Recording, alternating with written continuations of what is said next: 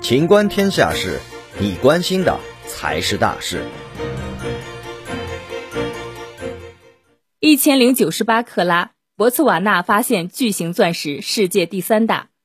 据路透社报道，非洲国家博茨瓦纳的德比斯瓦纳钻石公司发现了一颗足足一千零九十八克拉的钻石，其被认为是世界第三大宝石级钻石。据报道。德比斯瓦纳钻石公司十六号将这颗钻石呈给了博茨瓦纳总统马西西。报道称，这颗钻石长七十三毫米，宽五十二毫米，厚二十七毫米。据报道，该国矿产部长表示，在钻石销售经过了疫情打击之后，这颗钻石发现的正是时候。报道称，二零二零年，德比斯瓦纳的产量下降了百分之二十九，降至一千六百六十万克拉。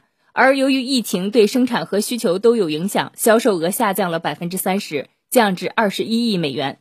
二零二一年，随着旅行限制的放松和珠宝商的重新开放，德比斯瓦纳计划将产量提高高达百分之三十八，达到疫情前的两千三百万克拉水平。